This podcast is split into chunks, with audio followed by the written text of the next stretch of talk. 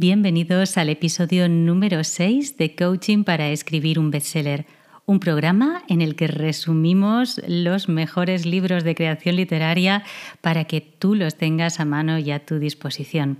En el día de hoy eh, voy a resumir un libro bueno, que me hace una ilusión especial porque se trata del libro de un amigo y además del libro de un maravilloso escritor.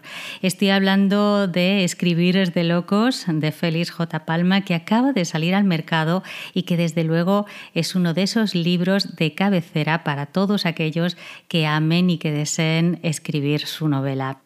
Félix J. Palma nació en Sanlúcar de Barrameda. Él es escritor, profesor de escritura creativa y coach literario.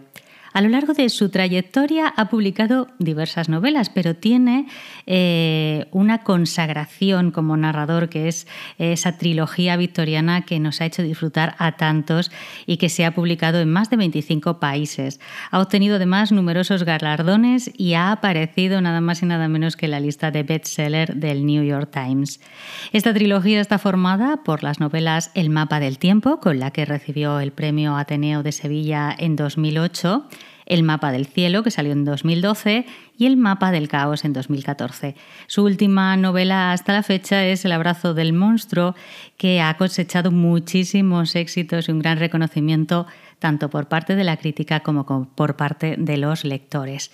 Y antes de comenzar con el programa, quiero anunciar que en mi web, www.nerearriesco.com, en el apartado de formaciones, ya está disponible la versión en audiolibro de mi manual de escritura creativa Coaching para escribir un bestseller. En él propongo ir estructurando la novela de forma gradual, tema, argumento, trama, construcción del personaje, narradores, líneas del tiempo. El orden de los capítulos se dispone de manera que los consejos y la teoría se apoyan los unos en los otros. Y además hay una parte final eh, en la que se explica qué hacer cuando tenemos la novela ya terminada desde el registro, pasando por los concursos, los agentes, las editoriales o la posibilidad de la autoedición. La versión de audio de coaching para escribir un bestseller permite adquirir el conocimiento de manera cómoda y sencilla, aprovechando los momentos de relax, los viajes en coche o la hora del deporte. Además, eh, todo este pack de audiolibro va unido a unas plantillas que son el complemento ideal para aplicar eh, en la novela de manera ágil los conceptos que están desarrollados en coaching para escribir un bestseller. Eh, son cinco bonus de regalo lo que te llevas. Uno es la rueda de la vida aplicada a la novela, una ficha de tema, argumento y trama una ficha de personaje, una ficha de línea del tiempo, la ficha del método copo de nieve y además tendrás ejemplos de dossier de prensa, ejemplo de nota de prensa y un listado con los libros nombrados en el manual. Así que todo eso, como te decía antes, lo puedes encontrar en mi página web www.nerearriesco.com en el apartado Formaciones. Espero que lo encuentres interesante. Y ahora sí, Comenzamos con el resumen de Escribir es de locos de Félix J. Palma. Hola, soy Nerea Riesco y estás escuchando Coaching para escribir un bestseller, el podcast para los escritores que no buscamos fórmulas mágicas ni esperamos a que las musas vengan a visitarnos para empezar a trabajar en nuestra obra. Para los que sabemos que el secreto del éxito consiste en dar un paso cada día por el camino de las letras. Que el talento es fundamental, claro que sí, pero también lo son la constancia, la formación y el plan. Todo junto, mezclado, no agitado. En cada episodio de este podcast resumiré para ti libros que hablen sobre creación literaria. Te ayudaré de dos maneras. Primero, seleccionando las mejores obras del mercado para ayudarte en el proceso de escritura. Segundo, ofreciéndote gratis un resumen de sus enseñanzas más valiosas, listas para ser aplicadas. Y ahora sí que sí, comenzamos. Como te decía al comienzo de la presentación, Hoy resumimos Escribir es de locos de Félix J. Palma, publicado por la editorial Destino. Un libro estupendo en el que, bueno, hace una especie de resumen de lo que es el proceso creativo, pero también es una especie de libro autobiográfico en el que recoge muchas de sus experiencias. Comienza con un prólogo en el que se hace la eterna pregunta, ¿se puede enseñar a escribir?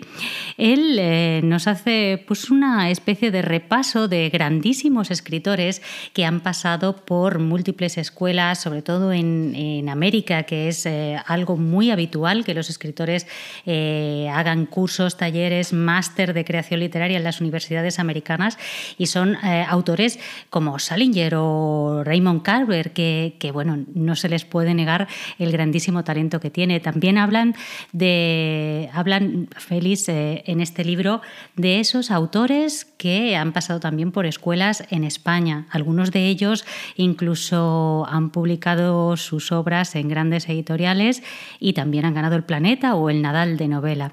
Entonces, bueno, pues vuelve a la pregunta, ¿se puede enseñar a escribir?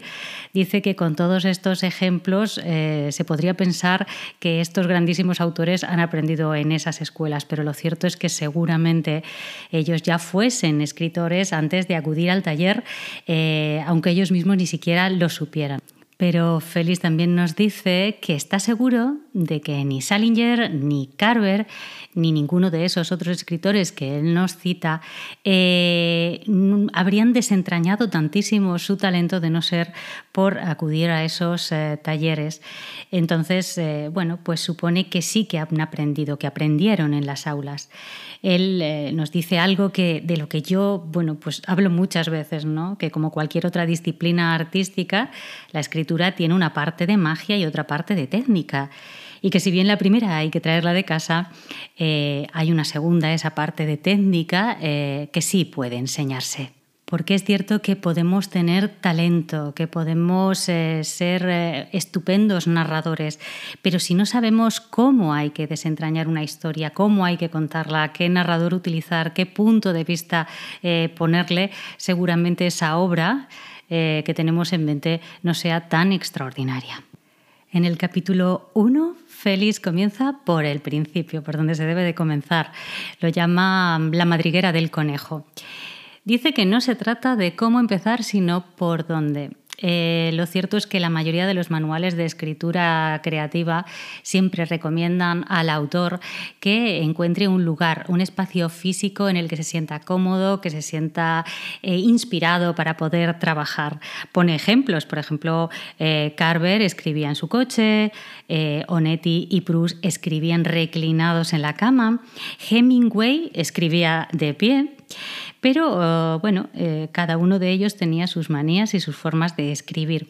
Aparte del lugar físico, Félix nos habla también de eh, eso, ese lugar más bien psicológico, una especie de rutina diaria que tenemos que tener a la hora de escribir, porque si bien es cierto que podemos tener muchísimo talento, para escribir hace falta tiempo y para escribir una novela además hace falta bastante tiempo, bastantes días seguidos, con lo cual hay que organizarse bastante bien para incluir en nuestro horario diario un tiempo específico dedicado a la escritura. Y ese tiempo qué duda cabe, debe ser un tiempo en el que nuestra creatividad sea mayor, porque es cierto que hay mucha gente que es diurna, hay escritores que son muy matutinos, que se levantan muy temprano para escribir, y otros que son nocturnos.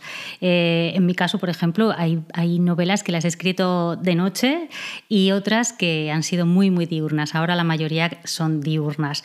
Pone el ejemplo de José Luis San Pedro, que se levantaba a las cinco y media de la mañana y a esas horas era cuando él consideraba que estaba más lúcido. Félix nos propone en el libro que nos enfrentemos a la página en blanco con tranquilidad y con confianza. Él nos dice que escribamos con paciencia y con honestidad, pensando siempre que habrá otra persona al otro lado de las letras. No estamos escribiendo un diario para nosotros mismos, estamos escribiendo para que alguien nos lea. Pero no nos debemos olvidar de ser nosotros mismos, de divertirnos y de disfrutar de la posibilidad de ser otros.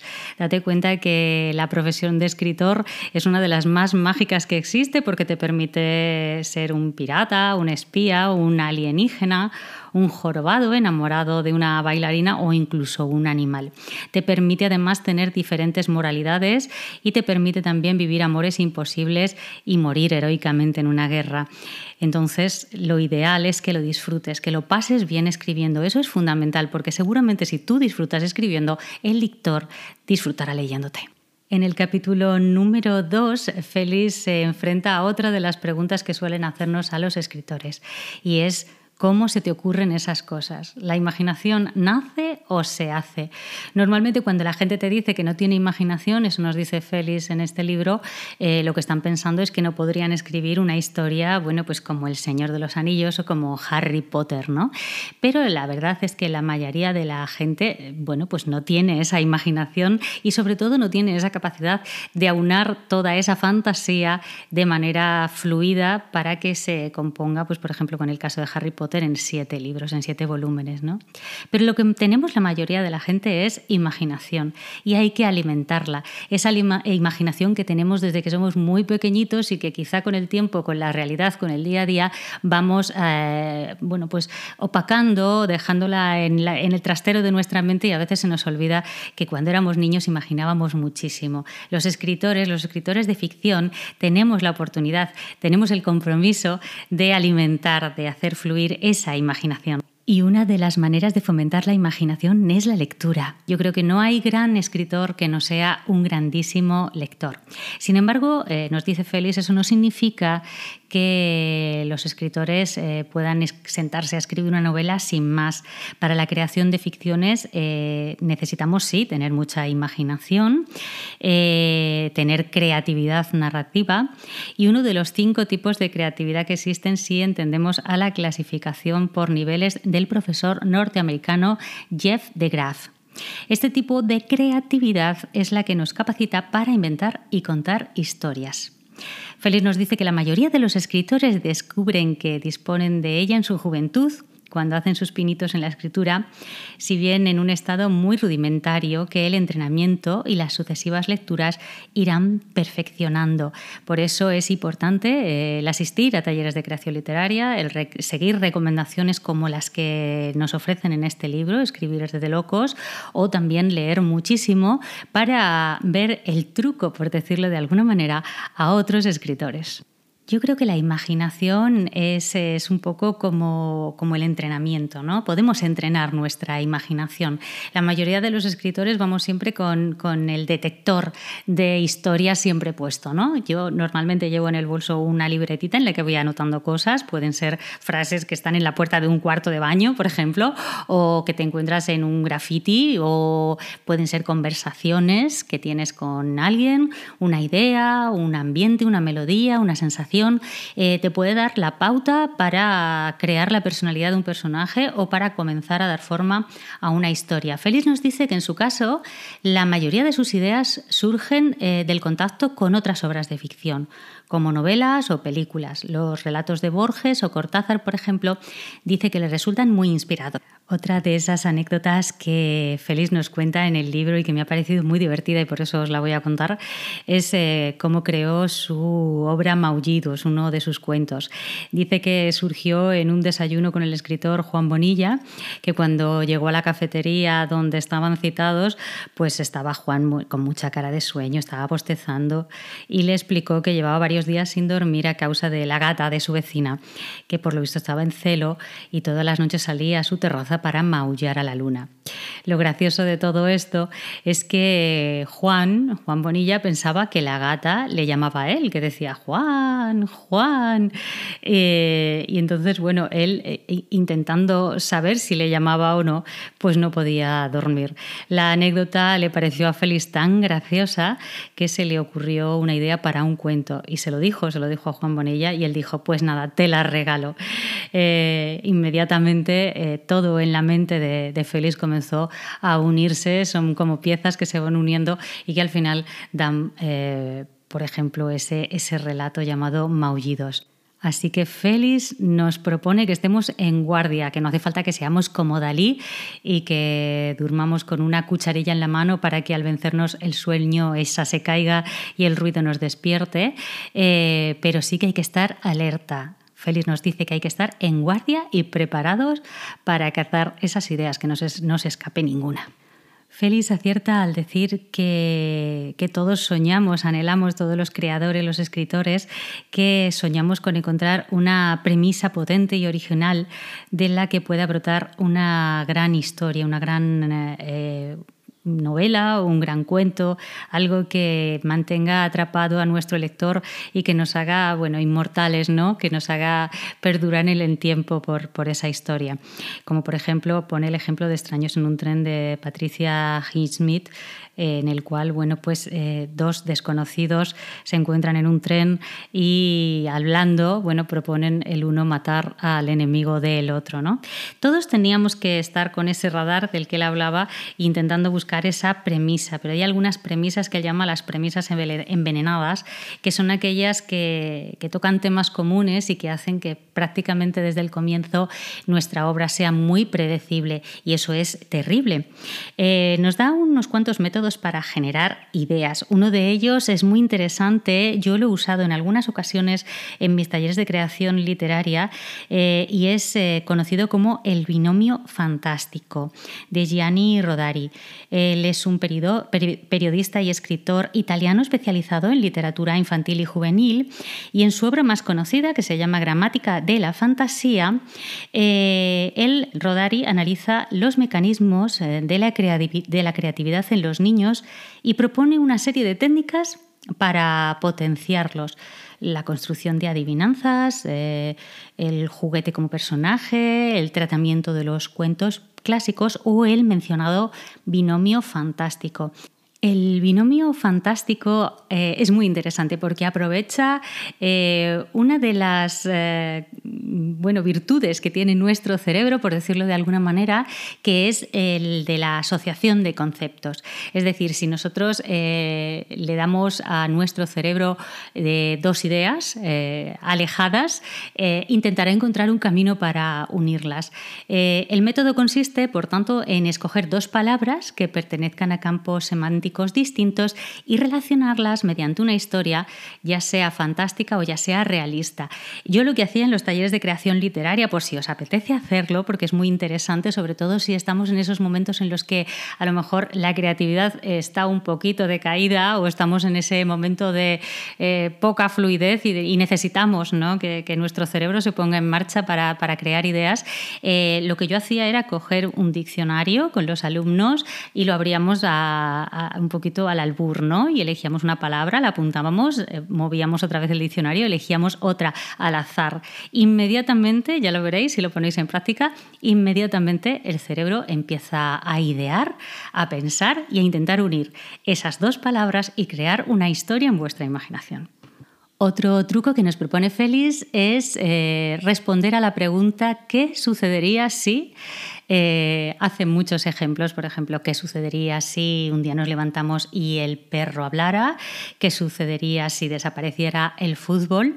Eh, por ejemplo, podríamos pensar en esa película que, ha sido muy famosa en los últimos tiempos, esa película en la que la premisa es que ocurre algo, no se sabe muy bien el qué, y de repente toda la humanidad ha olvidado por completo a los Beatles. ¿no? ¿Y qué sucedería si una única persona se acordara de las canciones de los Beatles y el resto no. En fin, eso es una buena idea para generar muchas más ideas y para poner a prueba nuestra imaginación de creadores.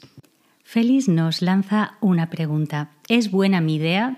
Esa idea que nos ronda la cabeza para escribir un relato o una novela, él eh, dice que lo primero que hay que valorar es si tiene interés, no interés social, eh, sino un interés literario.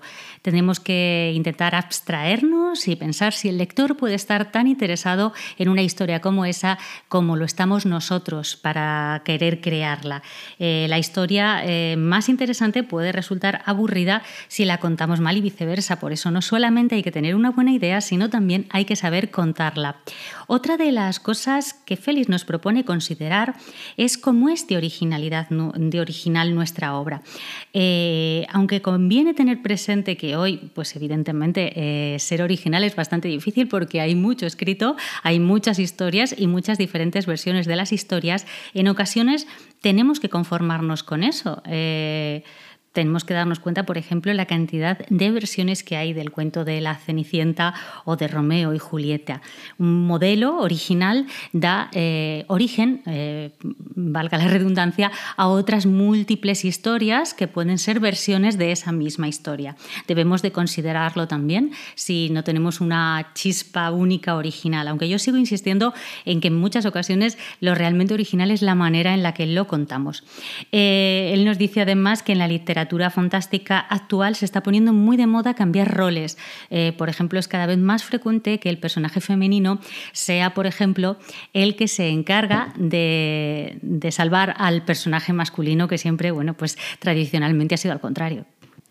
El capítulo 3 lleva por título El mapa del merodeador contra la brújula dorada. Parece magia, pero es trabajo. Y eso es así. Realmente cuando leemos una obra podemos caer en la tentación de pensar que ha surgido de un momento brillante de lucidez del autor, pero en la mayoría de los casos son muchos años de trabajo, incluso gérmenes de, historias que están implantados en nosotros desde que somos niños. Eh, nos habla de George Lucas, eh, que hizo decenas de borradores de su mítica historia de la que le hizo famoso. Él confiesa en su biografía que estuvo trabajando en su idea desde que de niño leyera los cómics de Flash Gordon durante años y años. Eh, dice Félix que Lucas eh, bueno, pues escribió una obra maestra que no nació perfecta, que finalmente, tras eh, sufrir cientos de cambios y correcciones, pues está en nuestras manos esa obra que le ha hecho bueno, pues archiconocido y que además ha despertado la imaginación de muchos. las historias como os decía, tardan a veces años en llegar a ese momento mágico en el que puede llegar hasta las manos de los lectores. ¿Cómo sabemos entonces que una historia de verdad tiene ese germen al menos de ser algo que nos trascienda, como hablábamos antes? Bueno, pues Félix nos propone que desarrollemos eh, nuestra idea y comprobemos si esa intuición es cierta, si esa chispa inicial que tuvimos eh, y que nos hizo pensar que era algo excepcional, eh, es el germen de una historia atractiva. Y una vez eh, que tengamos eso claro, tengamos también claro, y eso es muy importante, el cómo vamos a contarlo. Si nos ponemos a escribir eh, sin planificar previamente, lo más probable es que necesitemos tomar docenas de callejones sin salida antes de encontrar el camino correcto si es que lo encontramos, porque también puede suceder que nuestra idea, en nuestra desesperación, eh, no sea tan fabulosa cuando la estamos plasmando y tiremos la toalla. Eso ocurre sencillamente porque nos hemos confiado a esa inspiración del momento que nos hace creer que, bueno, que todo brotará sencillamente de nuestros dedos y hemos sobrevalorado esa magia de la escritura. Y he aquí que surge otra de las preguntas básicas que nos hacen a los escritores. ¿Eres escritor de brújula o eres escritor de mapa? Es decir, ¿eres el escritor que se sienta delante del teclado de la máquina de escribir o del ordenador o del cuaderno con tu bolígrafo, con tu pluma a escribir sin saber muy bien a dónde va? Simplemente vamos dirigiéndonos eh, eh, por, por impulsos, por la emoción del momento, por nuestra intuición, por el momento de inspiración o eres de los que ha planeado todo ese camino, todo el proceso, tiene su mapa, tiene su recorrido bien trazado, sabe a dónde se dirige, tiene puesto el foco y sabe dónde hará las paradas.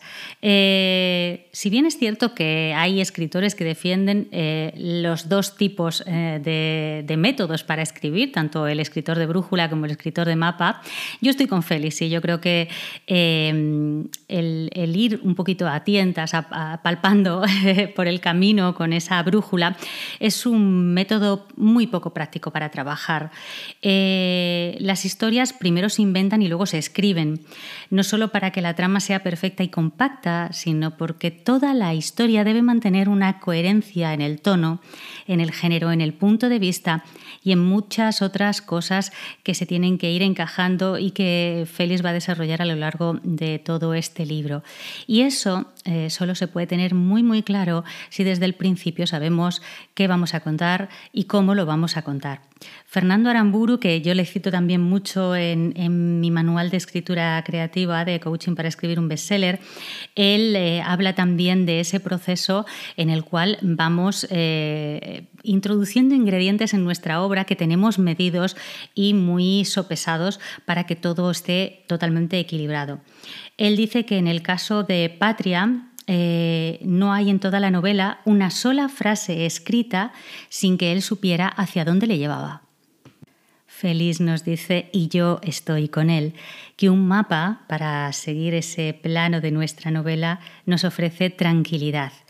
Eh, su lado negativo es que empezar a escribir una novela planificada, sabiendo todo lo que aún te queda de escribir, eh, los meses, los años de trabajo que tienes por delante, es como encontrarte al pie de una montaña altísima y puede ser que esa visión te resulte abrumadora o desalentadora. Pero aunque esa montaña eh, no se vea si escribimos con brújula, sigue ahí, aunque esté oculta tras una niebla, como él nos dice. Feliz dice también que prefiere verla, que prefiere ver esa montaña, prefiere medirla, tomar aliento y prepararse para el escalado. Lo bueno que tiene crear un mapa y que seas tú mismo el que está creando ese mapa es que el mapa puede tener diferentes niveles de profundidad. Podemos tener ese camino planificado al milímetro o podemos tener eh, una idea general, por ejemplo, trazar cuál es el tema de nuestra obra, cuál es el comienzo, cuál es el final, cuáles son los puntos de giro, los personajes que van a aparecer, las reacciones, decisiones que van tomando a lo largo de la obra y que será la que hace avanzar la trama de nuestra novela. Y el mapa es especialmente útil si tenemos que barajar diferentes subtramas y establecer las relaciones eh, que hay entre esas tramas, eh, entre la principal y esas otras pequeñas tramas que se van entrecruzando con ella. Yo suelo hacer fichas de personajes, líneas del tiempo. En hechas fichas del personaje en muchas ocasiones anoto todas sus características, incluso cuál es la función que tienen en la obra, porque es importante saberlo. Hay ocasiones en las que nos damos cuenta de que uno de los personajes pues ni pincha ni corta, ni aporta nada a la obra. Entonces deberíamos eliminarlo, porque la realidad es que cuanto más personajes incluyas en la obra, eh, más despistas al lector y si realmente no tiene un rol configurado dentro de la novela, no tiene mucho sentido que esté ahí.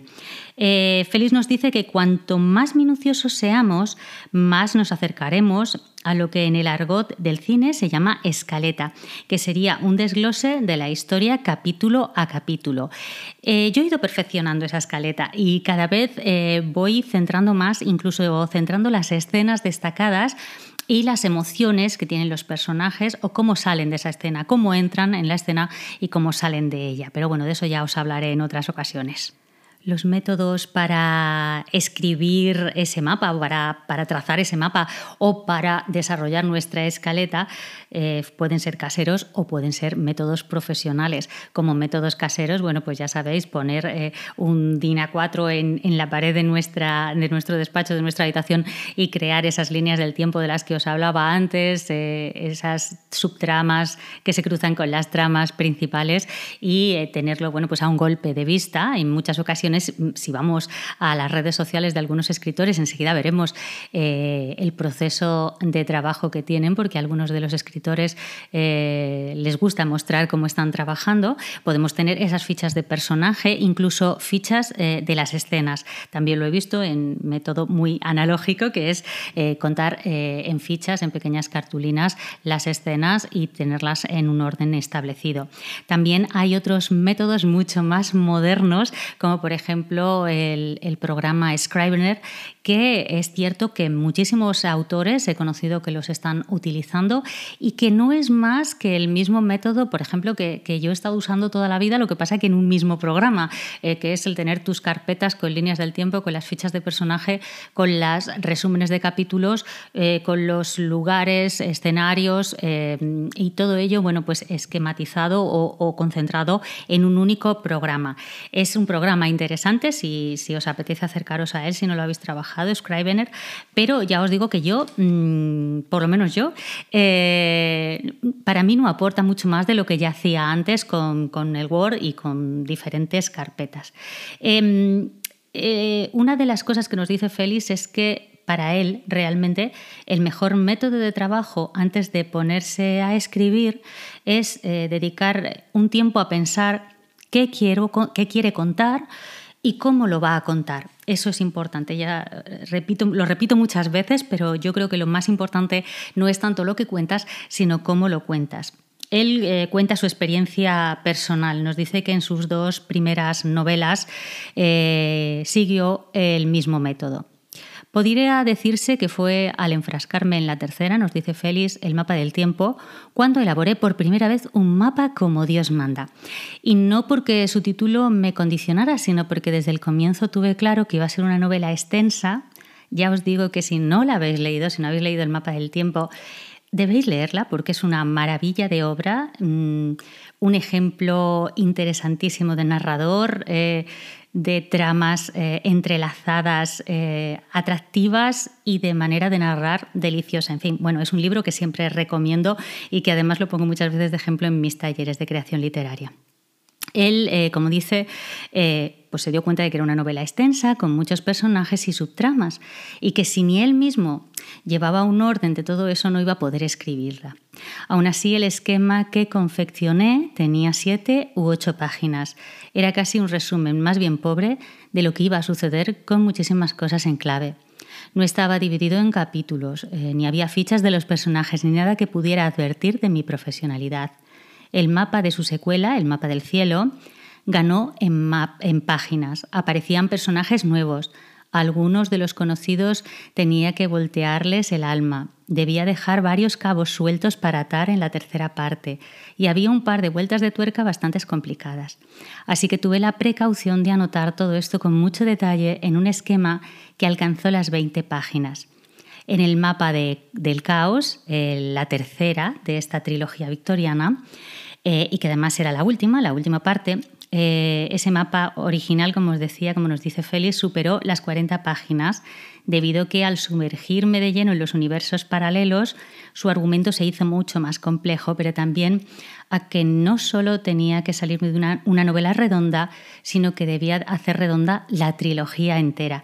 Es muy interesante este libro, como os decía al comienzo, Escribir es de locos, porque no solamente se trata de un manual de, escritura creativa, sino que también nos, eh, nos pone ante nosotros, ante nuestros ojos, el proceso de un escritor profesional y además de un escritor que, mm, eh, cuyas obras tienen eh, unos personajes complejos, unas tramas complejas, incluso esta trilogía victoriana en la cual, como él bien explica, tiene que aunar no solamente una novela, sino esa trilogía.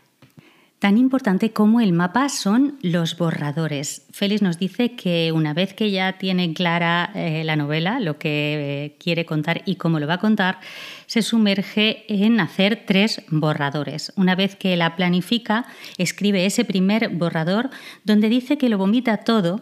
Eh, todo lo que se le va ocurriendo, todo lo que va relacionado con la historia. Ese es siempre el borrador más largo. Cuando está acabado, eh, Félix comienza con el segundo, que es donde verdaderamente se construye la novela. Dice que le gusta compararlo con lo que hace un director de cine en la sala de montaje, cuando ya tiene todo ese metraje filmado y va cambiando de, lugar las escenas para, bueno, pues para ir eh, completando ese puzzle de la manera más adecuada. El tercer borrador sería ese en el que se van puliendo eh, los detalles, se va puliendo el estilo, se va puliendo cada frase, el poder evocador que tiene una palabra, de tal manera que todo vaya fluyendo en armonía, que todo encaje perfectamente. Eh, él dice que esto supone un incordio para muchos escritores, pero en el caso, en su propio caso, es la fase de todo el proceso de escribir una obra que más disfruta. Dicen que un primer borrador ha de escribirse desde el corazón, mientras que en los posteriores hay que usar el cerebro. En el capítulo 4 entramos en el kit de la cuestión, el tema, el argumento y la trama, la Santísima Trinidad de la planificación. Y que en muchas ocasiones eh, la gente confunde, creen que tema, argumento y trama es la misma cosa, pero no lo es. El tema no es lo que pasa en nuestra historia, sino ese mensaje que subyace por debajo y que es el que queremos eh, transmitir a nuestro lector. A veces se resume con una palabra o con una frase muy cortita, pueden ser los celos, eh, la venganza, eh, el amor, el odio.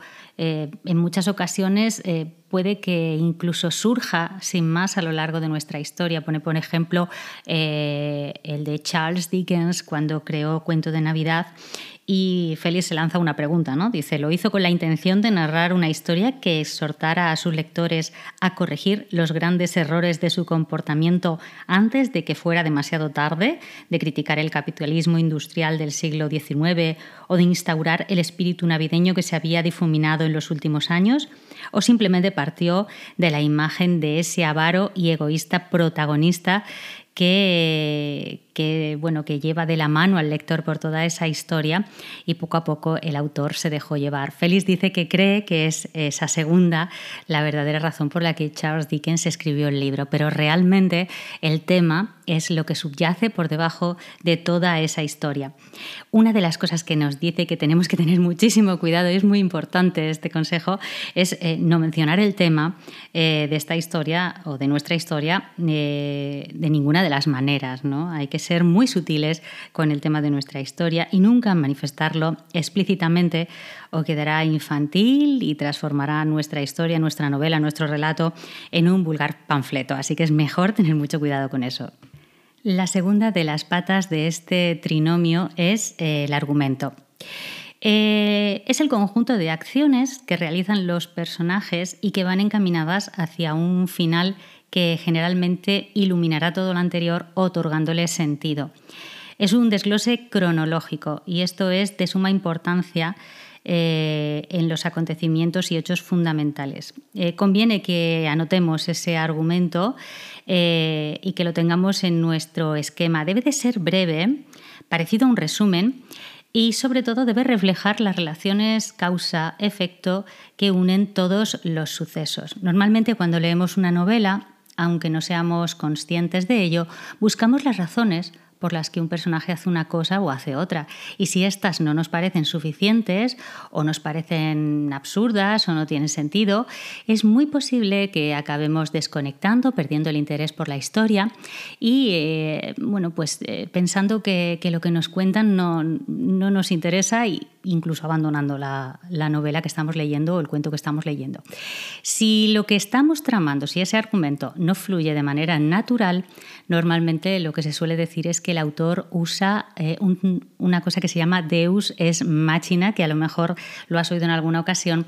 Es una expresión latina que hace referencia a acontecimientos que surgen o que nacen en una historia sin, sin mucho sentido. ¿no? Solucionamos un conflicto que tenemos de una manera un poco mágica.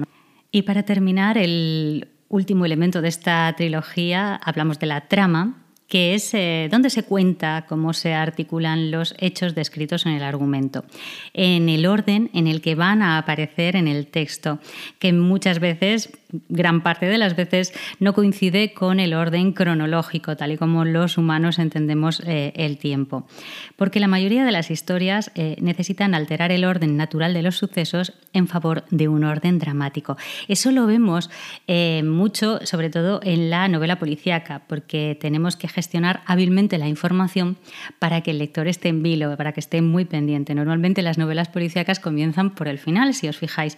Eh, una historia cronológica sería A mata a B, tras lo cual hace su aparición C el detective encargado de la investigación, pero eh, ninguna o casi ninguna novela policíaca lo cuenta en ese orden, eh, sino en otro.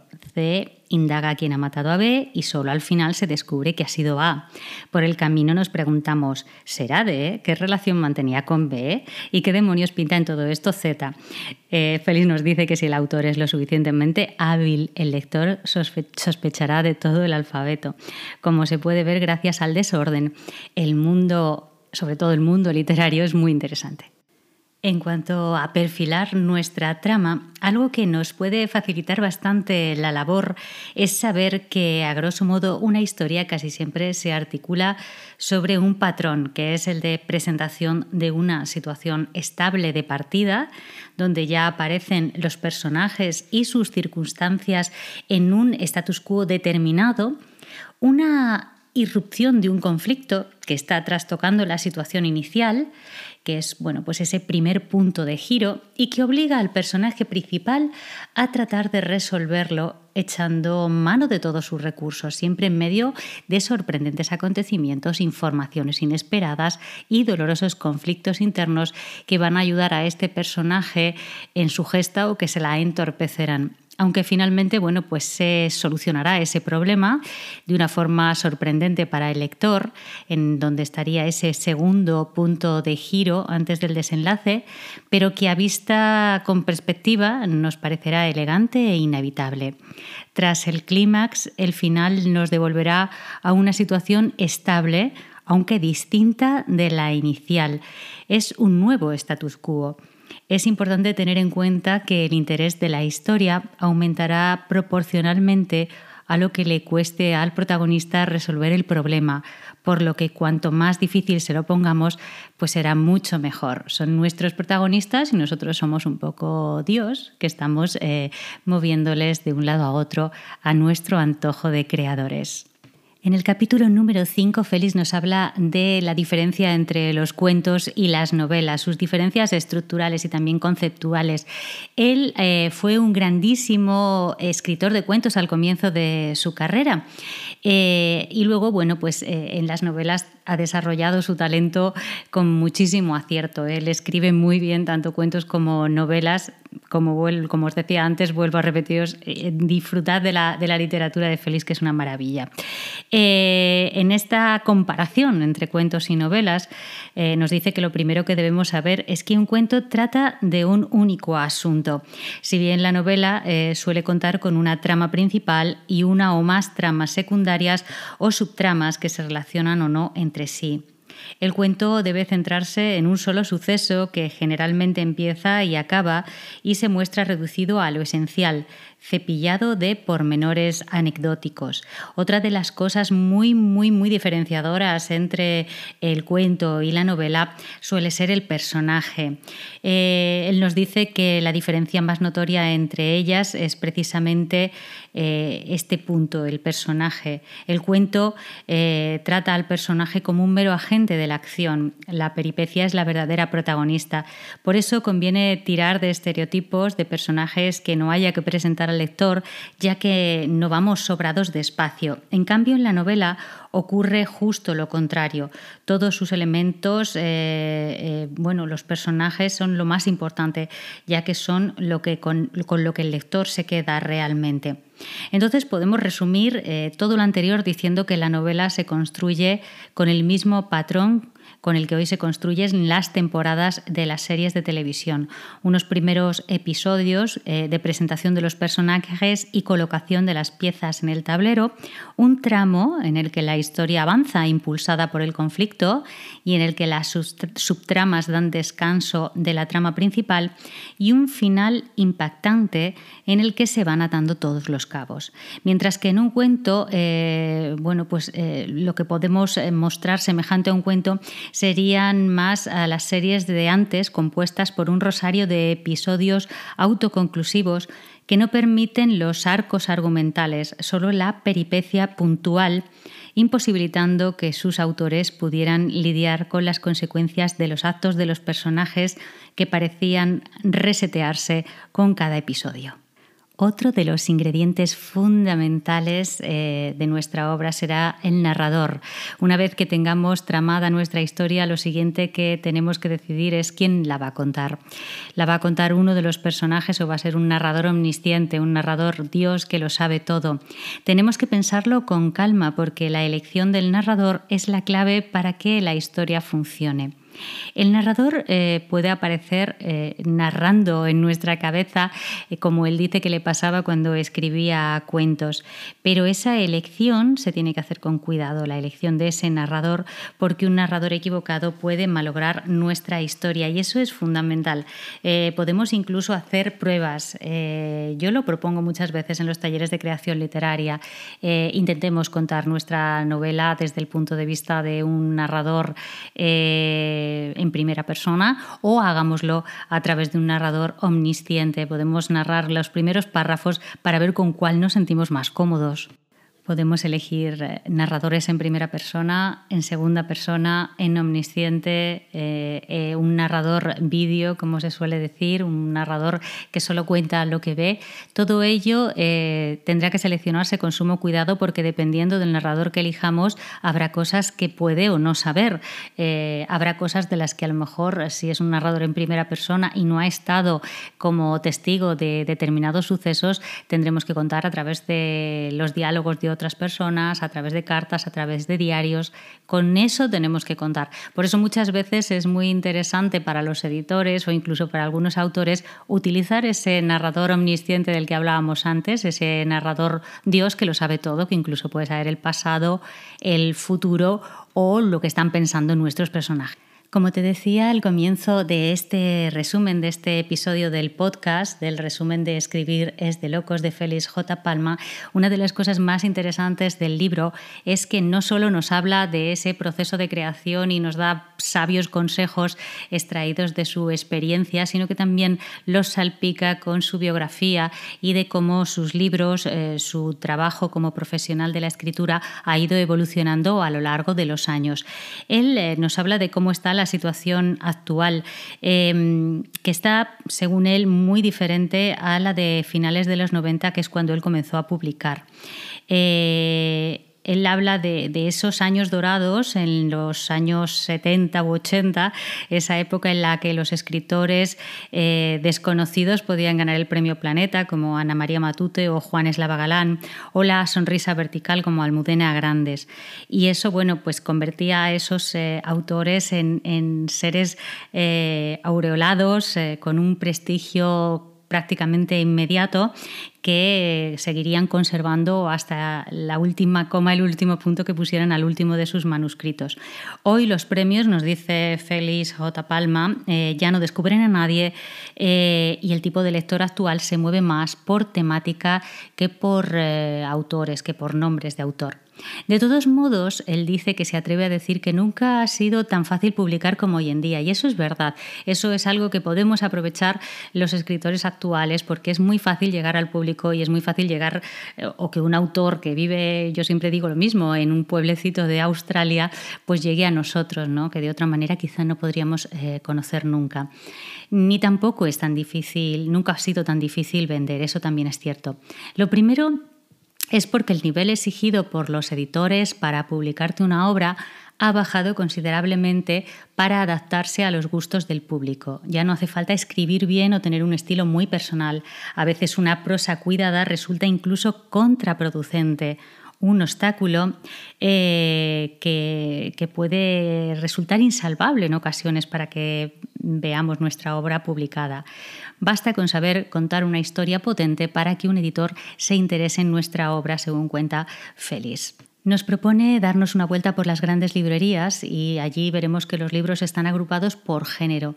Dentro de estos muchas obras parecen copias eh, de las más vendidas, como clonadas a partir de su ADN, y que algunos géneros además ocupan mucho más espacio que otros. Son los géneros que se han puesto de moda, los que más venden, los que están arrasando. Últimamente es la novela negra la que está enamorando a más lectores eh, y también encontramos junto a ella otros géneros que son son resultones, como él los llama, eh, a la hora de seducir a los lectores. Dice que son bestsellers esotéricos que todavía siguen la estela de ese archiconocido Código da Vinci o los sucedáneos eróticos de 50 sombras eh, de Grey o la novela juvenil donde predominan las distropías inspiradas, por ejemplo, en los Juegos del Hambre o en la serie Divergente.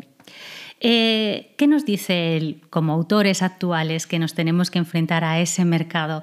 Bueno, pues que hay muchos métodos de supervivencia para nosotros. Hoy el libro ya no es una fuente de conocimiento y de crecimiento, sino un producto que hay que vender, ya sea bueno o malo. Tiene que someterse a las leyes del mercado, esto nos dice Félix. Él eh, dice que tampoco está diciendo que haya que rebajar la calidad de nuestras obras y pergeñar eh, productos que estén por debajo de nuestras posibilidades, es decir, vendernos al mercado, esa expresión que muchos usan con desdén. Aunque tampoco, eh, dice él, tiene nada que objetar a quienes lo hacen, aquellos que intentan reproducir un éxito, ya sea por voluntad propia o por sugerencia editorial. Pero él cree que hay un término medio, llevar los temas de moda a nuestro terreno, escribir para el mercado sin perder nuestra esencia eh, y estar ahí, pero no dejar de ser nosotros y además no desfallecer en ese intento. Para concluir, él nos dice que si piensas como él serás escritor y no te rendirás ante las adversidades que sin duda encontrarás en el camino. Y para ello recuerda, debes tener una fe incombustible en ti mismo. Él nos dice así, leo sus propias palabras, yo la tuve y cada vez que pienso en eso me acuerdo de una conversación que mantuve hace mucho con un par de amigos. Fue comiendo el típico bocata de calamares cerca de la estación de Atocha porque yo tenía que coger un tren. Les conté a grosso modo el argumento de El mapa del tiempo, la novela que pretendía escribir en breve, pero ambos me aconsejaron que no la escribiera.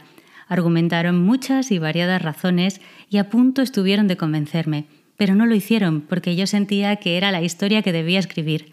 Me imaginaba haciéndolo y usando todos los recursos aprendidos y sabía que podía llevarla a buen puerto. Se trataba, sin embargo, de una sensación tan íntima que no se podía transmitir. Así que me limité a decirles que la escribiría a pesar de todo, les gustara o no. Y esa novela ganó el prestigioso Premio Ateneo de Sevilla, me sacó del anonimato, me regaló un montón de lectores, se tradujo y publicó en más de 25 países y fue bestseller del New York Times. Sí, es cierto, podía no haberla escrito, pero la escribí.